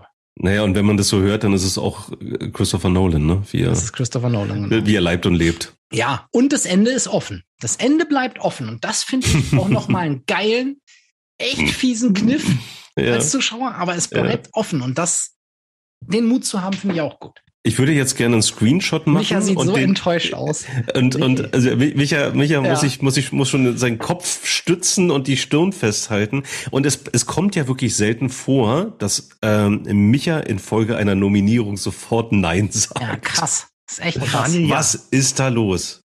Inception und ich, wir sind keine Freunde. Und ich habe mit, mit Christopher Nolans Film äh, teilweise richtige Probleme. Manche finde ich super. Genial. Möchtest du darüber reden? Möchtest du dich öffnen? Ja, sehr gerne, sehr gerne. Okay. Also mhm. ich kann das total verstehen, was Björn gesagt hat, weil die Idee ist tatsächlich genial. Auch wenn sie schon mal in einem äh, Donald Duck äh, Comic schon mal verwendet wurde, um Dagobert Ducks äh, Vermögen zu klauen. Die Idee von den Panzerknackern. Haben wir ja auch schon mal drüber gesprochen. Haben wir auch schon mal drüber gesprochen, stimmt. Die Idee ist trotzdem super mir war die Umsetzung viel zu kompliziert und zu komplex und die schlechte Art von komplex. Also ich hatte ja vorher darum gesprochen, das ist ein, ich will gefordert werden als Zuschauer, aber nicht so, dass mich frustriert. Und den Eindruck habe ich da bei Inception gehabt. Und ähm, ich fand es dann teilweise wirklich nur noch frustrierend. Und wenn dann wieder irgendwie Exposition und was erklärt wurde und zwei Leute dann einfach nur stumpf den, ein Gespräch führen und das dann erklärt wird, wie die Spielregeln in diesem Film sind, dann äh, weiß ich, das, das, das holt mich nicht ab. Und hm. ähm, nee. Ich springe jetzt mal ganz kurz, weil es mich brennt interessiert. Hast du Tenet gesehen? Ja, Tenet habe ich auch gesehen, auch so eine ging, Sache. Und wie ging es dir damit? Also da ging es mir gar nicht gut dabei. Okay. Also nee, okay. Tenet ist nochmal die, die, noch mal eine, eine Schippe draufgelegt. Ja, und ich habe auch den ja. Eindruck, dass Christopher Nolan mittlerweile so über den Dingen schwebt und im Gegensatz zu seinen früheren Filmen auch niemand ja. mehr hat vom Studio, der da irgendwie nochmal drüber geht oder sagt von wegen, nee, das ist jetzt ein bisschen zu, zu viel draufgelegt. Ja. Und das ist ja auch verständlich. Ich meine, der macht anspruchsvolle Filme ohne eine vorherige Buchvorlage, sondern er schreibt das alles selbst. Und die Dinger sind auch noch erfolgreich im Blockbuster. Also das würde mich nicht wundern, wenn da ein Studio sagt von wegen carte blanche, mach was du möchtest und mhm. wir äh, sehen uns im Kino bei der Premiere. Mhm. Und ich glaube nicht, dass das gut tut. Äh, sein Bruder ist ja auch so ein Fall mit Westworld. Ich weiß nicht, ob er die Serie mal diese neue Serie ja. gesehen hat. Ja. Das ist teilweise unzumutbar, finde ich. Und es hat auch nichts geworden, mehr, es hat auch ja. nichts gewonnen, es hat auch nichts mehr mit komplex zu tun, sondern es ist ein Unterschied, ob du, ob, ob du, ob du geheimnisvoll bist oder einfach nur kompliziert und abgeturnt wirst. Und mhm. also da, da, da, da finde ich, gibt es Unterschiede zwischen Westworld. Da habe ich eher den Eindruck, er wusste am Anfang nicht, wo er hin will. Und mhm. jetzt franzt das völlig aus. Das ist eine andere Geschichte. Mhm. Ich finde, was du gesagt hast, ist auch ein Grund, warum ich diesen Film in Vorbereitung auf diese Folge nochmal gesehen habe. Okay. Ähm, und ich muss sagen, auch damals hatte ich auch, als ich den im Kino gesehen habe, so das Gefühl, da fand ich den schon richtig, richtig geil, aber ich bin rausgegangen und dachte, boah, du das war echt anstrengend, auch auf eine gewisse Art und Weise. Als ich den jetzt wieder gesehen habe, überhaupt nicht. Ja, ich brauche so eine gewisse Leichtigkeit. Ich finde selbst Sachen, wo wirklich große Themen verhandelt werden, philosophische Fragen oder große Schicksalsschläge oder moralische Engpässe, in denen man sich befindet. Das muss trotzdem leicht und wie erzählt, das muss trotzdem unterhaltsam sein. Das steht über allem. Und wenn ich den Eindruck nicht habe, dann bin ich auch raus. Und wenn ich mhm. dann höre bei Tenet, das jetzt nur mal als, als Nebensatz, wenn ich höre bei Tenet, ich habe die, ich habe das im Original geschaut und ich habe bestimmte Sachen nicht verstanden im Kino, äh, akustisch nicht. Und wenn ich dann höre, Christopher Nolan sagt, die Dialoge sind mir in dem Fall gar nicht so wichtig. Mhm. Dann dachte ich, okay, dann können wir eigentlich auch aufhören. Aber das ist so eine Soundnummer um, bei ihm, habe ich manchmal den Eindruck, ja, ja. dass er, dass er, dass der Sound so scheiße ist. Ja, aber das ist ja, der hat ja alle Möglichkeiten. Das ist ah. dann wirklich irgendwie als künstlerisches Element, sagt mir, ah. da ist mir jetzt die, die Stimmung wichtiger als die Dialoge und äh, da bin ich dann raus an mhm. der Stelle. Also äh, so, so hart wie Micha ähm, sehe ich das nicht. Das, das will ich auch noch ergänzen. Ähm, der Film ist nicht auf meiner Longlist, äh, aber ich fand ihn trotzdem gut oder ich finde ihn gut. Da bin ich vielleicht großzügiger, was, was dieses Erklären von Spielregeln angeht. Also das hast du schön gesagt, Micha, und da ist da ist was dran. Also da ist deswegen da ist, guckt ihr beide ja James Bond Filme. Du hast genau. ja, Micha hat Tenet Micha, ist ja auch mit, mit den Spielregeln auch so ein. Äh, Tenet fand Ten, Ten, Tenet war nicht mal, war auch nicht meins. Also da das war mir das war mir dann das war mit auch mir viel zu kompliziert mit rückwärts durch die Zeit oder nee rückwärts durch ach egal durch den Raum und äh, egal. Ach, Leute, ähm, da konnte ich da konnte ich mit mit Traum. Guck da wieder 15 äh, Minuten Autoverfolgung danach fliegt ein Helikopter in die Luft und nochmal Ende gewinnt der Gute, dann ist auch der Idiot. Ich habe mich hier gerade als ausgleichendes Element zwischen euch beiden ja. angeboten, aber dann macht es halt auch alleine. Dann, ich, nee, ich habe ich hab tatsächlich noch was Versöhnliches, weil ja tatsächlich beide, sowohl Tenet als auch Inception, Inception besonders, natürlich auch mit den Elementen aus dem Bond-Film spielen. Also diese Sequenz, wo dann, ja. das ist natürlich super gefilmt. Also visuell ist Inception ja. grandios. Also ja. diese Szenen mit dem rotierenden Hotelkorridor und auch diese Explosion in dieser Winterlandschaft, das war natürlich auch so eine Hommage an, an den Bond-Film, den Christopher Nolan nie drehen durfte, wollte, konnte da hat er sich natürlich richtig ausgetobt, diese Skisequenzen und so. Total, das sieht ja. natürlich klasse aus. Ja, da auch, äh, da sind sie, glaube ich, in Paris, sind sie in Paris, wo sich dann die Stadt einmal irgendwie ja, biegt, ja. biegt Ganz und, am Anfang, äh, genau. und da bin ich dann wieder voll bei dir, Björn. Ähm, Filme, die einen überraschen, die was Neues bringen, die, wo man dann wirklich gefühlt mit offenem Mund im Kino sitzt und äh, ja, einfach nur staunt und einfach das, bombastisch unterhalten Das wird. ist für mich die Königsdisziplin im Film. Das ist meine ja. ganz persönliche. Ja, ja ich freue mich auch, wenn ich mega lachen kann. Ich freue mich auch, wenn, wenn jemand eine tolle Welt bauen kann, wie bei Herr der Ringe oder was weiß ich was alles, nicht? Was, mhm. Okay, das ist das, das ist alles.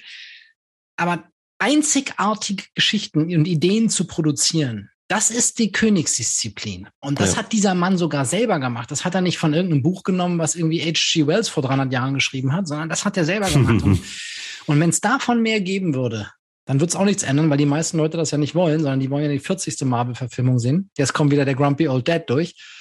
Aber, Aber das ist eben, das ist eben das Geile daran. So schlecht ist, so schlecht ist Krieg der Welt mit Tom Cruise auch nicht. Also ich habe den Seitenhieb gerade mitbekommen. Äh, ne, also ja. Finde ich auch nicht schlecht. Ne? Das war ja eigentlich das Schöne, dass diese Christopher Nolan-Filme im Allgemeinen und Inception im Besonderen auch super gelaufen sind im Kino. Ja. Also das gibt hm. mir dann auch wieder, also bei aller Kritik, die ich gerade geäußert habe, das gibt mir dann doch Vertrauen, wenn so ein Film dann irgendwie mehrere hundert Millionen einspielt weltweit. Da gibt es anscheinend doch ein Publikum, die halt dann doch ein bisschen anspruchsvollere Blockbuster sehen wollen. Und der bringt ja beides. Er bringt ja tatsächlich ja. dann fürs, fürs Gehirn und dann halt auch für den Bauch. Ja. Und können wir noch ein abschließendes Wort in diesem Zusammenhang sagen, sofern du nicht auch noch Leonardo DiCaprio auf deiner Eins hast, Micha? Ich muss sagen, in der Vorbereitung auf diesen, auf diese Folge Fuck, ey, Leo ist schon, Leo, Leo ist ein All-Time Great, ne? Also muss man wirklich schon sagen. Ja. Noch nicht der Goat, aber Hall of, Hall of Famer. Bei der ersten Möglichkeit. Mit wow, retireden also, Jersey unterm Hallendach. Das hätte er wahrscheinlich ja. schon. Und dann bekommt ja, er am Ende den Oscar äh, als, als Gnadenleistung für äh, den Film, wo er fünfmal vorher den schon hätte bekommen müssen. Das ist echt. Aber das war eine andere Folge, ne, mit den Oscar-Fehlentscheidungen. Das war eine andere Folge. Hm. Ja, also klar, der hat natürlich auch, der wählt so genau aus und arbeitet mit den besten Leuten, der kann sich auch leisten, dann mal zwei Jahre Pause zu machen kann sich ja auch ganz gut die Zeit so vertreiben. Also der, vor allen Dingen, was möchte ich wissen, was er alles ablehnt. Also der hat ja schon wahrscheinlich zig Marvel und DC-Sachen, wo er den Bösewicht hätte spielen können oder einen Held spielen könnten, abgelehnt, weil er einfach sagt, das bringt mich nicht weiter. Ja. Mhm. Befriedigt mich nicht. Micha, wie befriedigst du uns jetzt mit deiner? Wie befriedige ich mich selbst mit meiner Nummer eins. Ja. Und das Drehbuch für meine Nummer eins ist 180 Seiten lang. Und das würde ja erstmal, wäre ja erstmal so ein, so ein Todesstoß, weil die Faustregel ist ja, eine Seite Drehbuch entspricht rund einer Minute im Film. Aber mein Film ist nur 120 Minuten lang. Und wie macht man das? Indem die Dialoge wahnsinnig rasant sind. Meine Nummer eins ist Steve Jobs. 2015. Uh. Regie Danny Boyle. Ja. Drehbuch Aaron Sorkin. Mhm. Es geht natürlich um den Apple-Gründer Steve Jobs, gespielt von Michael Fassbender. Es ist eine Filmbiografie über den Zeitraum von 14 Jahren, wird das erzählt. Aber das Besondere ist, es wird auf drei Zeitebenen erzählt. 1984, 1988 und 1998. Und das nochmal Besondere ist, dass das jeweils so die halbe Stunde vor einer Produktpräsentation stattfindet. Backstage, am Veranstaltungsort.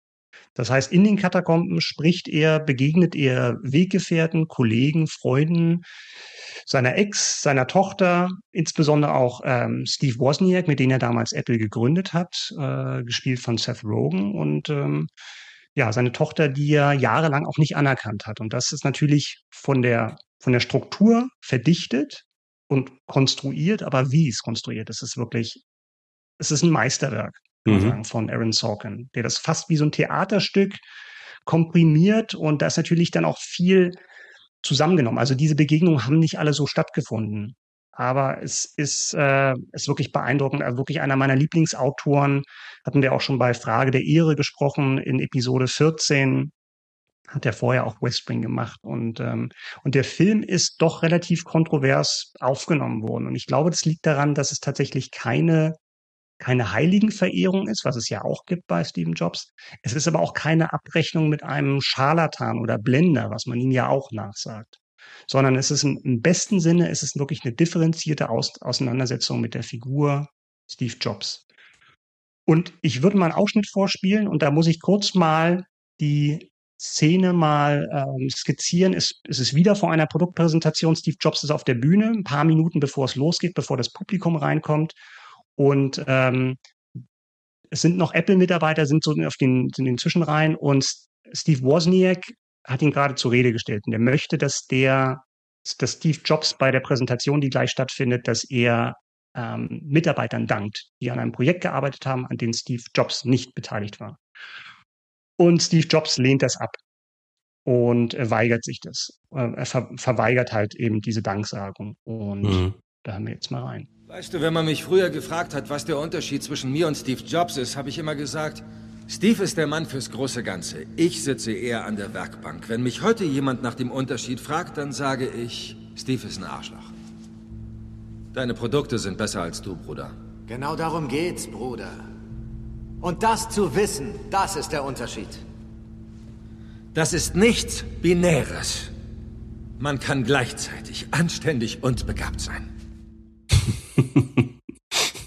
mhm.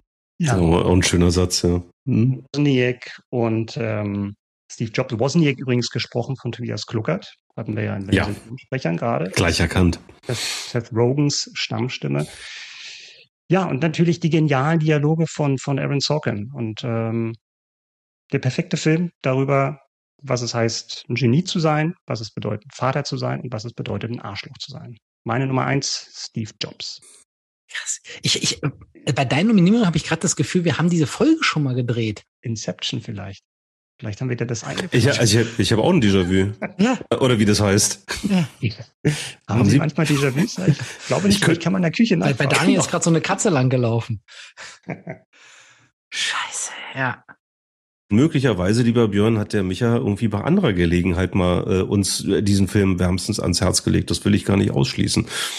Obwohl ich mir angewöhnt habe, mit euch überhaupt nicht mehr über Filme, Musik und Serien zu sprechen ja. außerhalb des Podcasts, ne? weil man ja. verrät ja dann doch zu viel. Also wir müssen da, glaube ich, ja. dann neue Gesprächsthemen. Ja, aber vielleicht war Privatleben oder irgendwas ähnlich Absurdes. Äh, du, vielleicht war es auch der Tag am Meer nach der siebten Runde Cuba Libre und dann hat man vielleicht nicht mehr, ne, also dann ist man vielleicht nicht mehr ganz so ich, diszipliniert. Ich Tee sagt, du hast äh, Tee, wie man ihn in Long Island trinkt, äh, genau. Vielleicht war das irgendwie bei anderer Gelegenheit, wo wir uns mal persönlich getroffen haben. Aber ich weiß, dass wir auf jeden Fall mal über diesen Film oder vielmehr anders, äh, äh also oder anders ausgedrückt, dass Micha mal über über diesen Film äh, berichtet hat und äh, über genau auch diese Art von Produktpräsentation.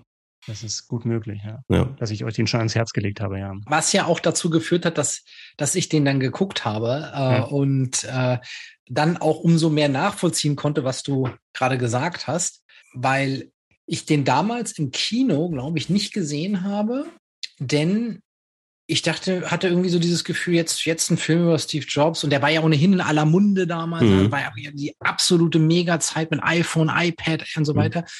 Und dann kamen diese ganzen Geschichten wie das Genie, hm, hm. Also, nö, ich brauche jetzt keine Beweihräucherung nochmal von Steve Jobs, so ohne Ahnung vom Film zu haben. Und dann erzähltest du das ja. Und genau das ist ja eigentlich auch das Interessante daran, an dieser an, also nicht nur daran, dass das keine Glorifizierung von dieser Person ist, sondern eine sehr ambivalente Geschichte, aber auch diese Erzähltechnik eben ähm, aufzugreifen. Und auch das ist wieder so ein bisschen was anders machen, einfach nicht mhm. eben Biopic von A bis Z durchzuerzählen, sondern sondern diese Key-Momente äh, zu nehmen und daran was aufzuhängen und was zu erzählen. Und das gelingt super gut und macht dadurch auch den Film ganz, ganz, ganz anders erlebbar als irgendwie so eine klassisch stringent durcherzählte Geschichte. Vor allen Dingen, weil, weil man ja der ähm, sich der Person Steve Jobs von ganz, ganz vielen Perspektiven irgendwie nähern könnte. Aber diese, diese Produktpräsentation, das, das, das sind ja wirklich schon legendäre Momente gewesen, wo sich eine ganze Industrie, möchte ich behaupten, was abgeguckt hat. Also wie man, wie man solche Produkte, ähm, und da kann man jetzt irgendwie drüber streiten, ob das jetzt alles nur Lifestyle, Konsum und, und Teufelswerk ist, aber ähm, wie, wie man, wie man Produkte in, in Szene setzt, wie man, wie man sowas wirklich inszeniert und das trotz der Tatsache, dass Steve Jobs ja eigentlich an sich immer sehr, sehr sehr, sehr reduziert aufgetreten ist. Irgendwie so Jeans und Turtleneck und da jetzt auch kein Feuerwerk abgefackelt hat, sondern äh, ja, die Präsentation an sich und die Inhalte, die er rübergebracht hat, die waren schon ziemlich auf den Punkt. Und die haben einfach den absoluten Nerv der Zeit getroffen, möchte ich behaupten. Und das Interessante ist, dass dann wieder das eintritt, was Björn gerade gesagt hat, dass, dass, dass die neuen Wege darin bestehen, dass man sich dem total verweigert hat. Du siehst die Präsentationen, die um die Welt gegangen sind, nicht. In dem Moment ja. hört das Segment auf. Es geht tatsächlich nur, was sich vorher abgespielt hat, was für eine Hektik herrschte mit seinen Assistenten, irgendwelche jahrelange, jahrzehntelange Streitigkeiten neu entflammt sind oder beigelegt wurden, wie er seine Tochter verleugnet hat. Ähm, das ist schon ein super spezieller Ansatz und dass das trotzdem funktioniert und nicht wie so ein gröges Theaterstück wirkt. Ne? Das kann natürlich mhm. sehr schnell was von Bühne haben. Das ist dann, glaube ich, auch Danny Boyle zu verdanken, der dann eben aufbauend auf, auf dem, was, was äh, Fincher mit Social Network irgendwie revolutioniert hat, eben diese, diese Dialoge halt so zu komprimieren und so, so einen Schlagabtausch zu machen, dass das halt dann trotzdem nochmal visuell ansprechend wirkt, mhm. wo du halt mit den Leuten mitgehst durch die Katakomben, während sie halt einen Streit führen und sowas. Mhm. Michael Fassbender ohnehin super. Ja, Facebook, ja. Apple, Micha ist voll in der Michael amerikanischen Tech-Welt unterwegs voll, hier heute. 21st Century. Das, das ist ja das Absurde. Also wer mich kennt, äh, ich hatte noch nie einen Facebook-Account, ich habe mir noch nie ein Apple-Produkt gekauft und jetzt vielleicht am überraschendsten für euch, ich bin auch kein Weltklasse-Jazz-Drummer. Und das zeigt mal wieder, wie universell bestimmte Themen sind, unabhängig von der Fassade oder von dem Milieu, in dem sie spielen, wenn halt bestimmte Sachen verhandelt werden die uns alle betreffen. Oder den persönlichen Zugang, weil ich nutze äh, viele äh, Apple-Produkte und äh, du bist auch ein Weltklasse Jazz-Drummer. Kann man jetzt ruhig mal sagen. Ja, das, das nun, das nun weiß Gott nicht. Aber ähm, sagen wir mal so, ich habe schon auch mit einer gewissen Faszination. Also heute, heute ist das eine Randnotiz, äh, also für mich persönlich zumindest. Aber damals war das halt schon irgendwie ein gewisses Highlight. Und man kann ja jetzt irgendwie über über äh, Technik, Gadgets, Konsum und so weiter, das kann man alles belächeln. Aber das, was er damals da gemacht hat, das, das war schon krass. Und ähm, ich möchte schon behaupten, dass ein, eine Technologie wie das Smartphone, insbesondere das iPhone, im wahrsten Sinne des Wortes, diesmal passt es wirklich disruptiver und wirklich eine ganze, äh, äh also nicht, nicht nur eine Industrie durcheinander gewirbelt hat, sondern auch gesellschaftlich sehr, sehr viel verändert hat. Und nicht immer zum Guten. Das will ich gar nicht behaupten, um Gottes Willen, aber Nee, also insofern, ähm, ich, ich habe da auch eine gewisse persönliche Faszination gehabt. Mm, aber es ist ja umso schöner, wenn äh, du sagst, Micha, ähm, die, die braucht es für dich gar nicht, damit trotzdem der Film funktioniert. Ja. Also das spricht ja dann wiederum sehr für dieses Biopic. Wer auch jetzt meint, er kann mit Steve Jobs nicht so viel anfangen oder ist nicht so ein Biopic-Fan, der Film ist super witzig auch an Stellen. Mhm. Weil er so einen trockenen Humor hat, auch in den Dialogen, dass die wirklich die Zeit nur, nur so vorbeifliegt. Dass ja. es halt sich wirklich nicht lang anfühlt, was man ja vielleicht denken könnte, wenn man eigentlich von den Räumlichkeiten sehr eingeschränkt ist. Es gibt fast keine Außenszenen in dem Film. Äh, du bist die ganze Zeit eigentlich in irgendwelchen Garderoben, entweder auf der Bühne, während noch aufgebaut wird, oder in irgendwelchen Besprechungsräumen. Und das dürfte eigentlich nicht funktionieren, aber es funktioniert. Mhm. Bisschen wie unser Podcast. So wie unser Podcast. Aber funktioniert. Und in dem würde ich uns jetzt noch eine ganz, ganz schnelle Durchgangsrunde für Longlist einräumen, bevor ich als Wächter der Zeit dann ins Feedback überleiten würde. Jeder also noch, Daniel, jeder, Feuer mal, schnell Feuer. Jeder noch einen Film, ja, also was wir auf die vier packen würden sozusagen, wäre bei mir ziemlich beste Freunde. Okay. Ich verzichte zugunsten von Feedback, weil mir die Hörerinnen und Hörer so wichtig sind. Ich packe auf Platz vier Monsieur Claude und seine Töchter. Oh, sehr schön. Oh. Jetzt werden hier die Franzosen ausgezeichnet. Jetzt, jetzt kommt hier äh, Top 3 oh, französische Filme. Bis auf Laboom 1, Laboom 1, Laboom 2 und Louis und die außerirdischen Kohlköpfe. Ja, fa falsches Jahrzehnt, aber ja. Micha, dann, dann würde ich dich einladen, mal zu starten. Du hattest ja Feedback auch zur heutigen Folge. Das fände ich vielleicht gleich mal sehr passen, interessantes ne? Feedback. Genau, wir haben die besten Hörer, finde ich, muss man echt mal sagen, weil da wirklich schöne Sachen dabei sind. Äh, Benny hat uns geschrieben, unser Hörer Benny, viele Grüße an dieser Stelle, 2010er Film auf Platz 3, The Social Network. Warum? Mm. Weil Benny Ahnung hat anscheinend. Auf Platz 2, Parasite, da haben wir den Oscar-Gewinner, den wir vorhin mm. erwähnt haben. Und auf Platz 1 Inception, darüber müssen wir jetzt nicht näher reden. Da Benny hat Geschmack, das hast du da schon richtig gesagt. Benny hat uns auch was zu den Sprechern äh, geschickt und wirklich spannend. Und man kann daraus rauslesen, dass er, glaube ich, derzeit eher Originale hört, weil die Sprecher alle ein gewisses Alter haben oder schon tot sind. Auf Platz drei Arnold Marquis, auch von uns erwähnt damals, ja. als äh, eine der Stimmen von Bud Spencer und von John Wayne. Mhm. Die Älteren erinnern sich. Über Platz zwei habe ich mich sehr gefreut. Jürgen Thormann, die oh. Michael Caine-Stimme und der Erzähler ja. von Trixie Belden. Episode 11, Hörspiele. Ich sag's euch. Stimmt, oh Gott, ja. Ja, super. Und Platz eins, man, nennt die, man nannte ihn den König der Synchronsprecher. Gerd Günther Hoffmann war die Synchronstimme unter anderem von Sean Connery. Und natürlich ah. hat Benny dazu geschrieben, deswegen ist Benny Benny, äh, der Erzähler von Paulchen Panther. Könnt ihr echt, habt ihr das noch im Ohr? Mm, okay. Heute ist nicht aller Tage, ich komme wieder, keine Frage. Genau, und da wurde es einmal erzählt in Reimform, fand ich super damals. Mhm. Und dann haben wir auch noch zu den Sprechern Feedback von unserem Hörer äh, Nikolas bekommen. Der hat auf Platz drei Thomas Eckelmann. Wer oh. ist Thomas Eckelmann? Ich muss es googeln. Daniel hat einen ähm, ja, ich mach mal nee, weiter mit der zwei. Ja. Du kannst noch kurz überlegen. Ja, ja, mach mal. Auf Platz zwei Christian Brückner, mhm. Bekannter. Und mhm. auch Nikolas hat auf Platz eins Gerd Günther Hoffmann. Thomas Eckelmann, sag mal, da zuckt tatsächlich was, aber Pierre Brice als Winnetou. Ah, okay, ja, ja, ja, ja, ja, ja, okay. Winnetous Herz ist schwer wie ein Fels. mein Bruder. Mein Bruder, ah, genau. Sehr schön. Wenn das nicht auch noch bald abgeschafft wird. Glaube ich, ist auch eine Diskussion. Ja. Aber das ist ein Thema für ein anderes Mal, ja. ähm, wenn wir über ähm, Reggae-Gruppen nochmal reden. Wir haben auch noch Feedback bekommen von unserem Hörer Alexander. Viele Grüße an dieser Stelle auch an Alexander. Ja, er war nicht ganz einverstanden. Zu den Sprechern sagt er David Nathan nicht in der Top 3. Ausrufezeichen. Fragezeichen, Ausrufezeichen. Bei allem Respekt, what a fail.